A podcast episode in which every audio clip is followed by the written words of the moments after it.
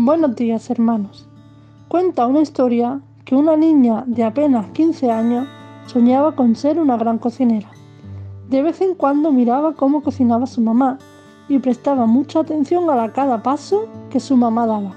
Y alguna vez intentó cocinar algunas de las cosas que con solo mirar había aprendido de su mamá. Pero aún tenía mucho que aprender.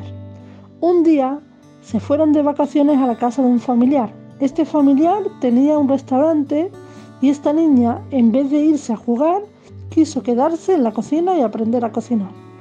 La cocinera le enseñó a hacer algunos platos y entre ellos un buen arroz.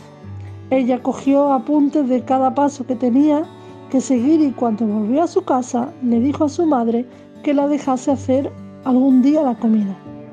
La niña siguió todos los pasos que la cocinera le había enseñado y hizo un buen arroz. Pero cuando se sentaron a la mesa a comer, el arroz tenía muy buena pinta, pero no tenía ningún sabor. La niña no entendía por qué había pasado esto, así que repasó sus notas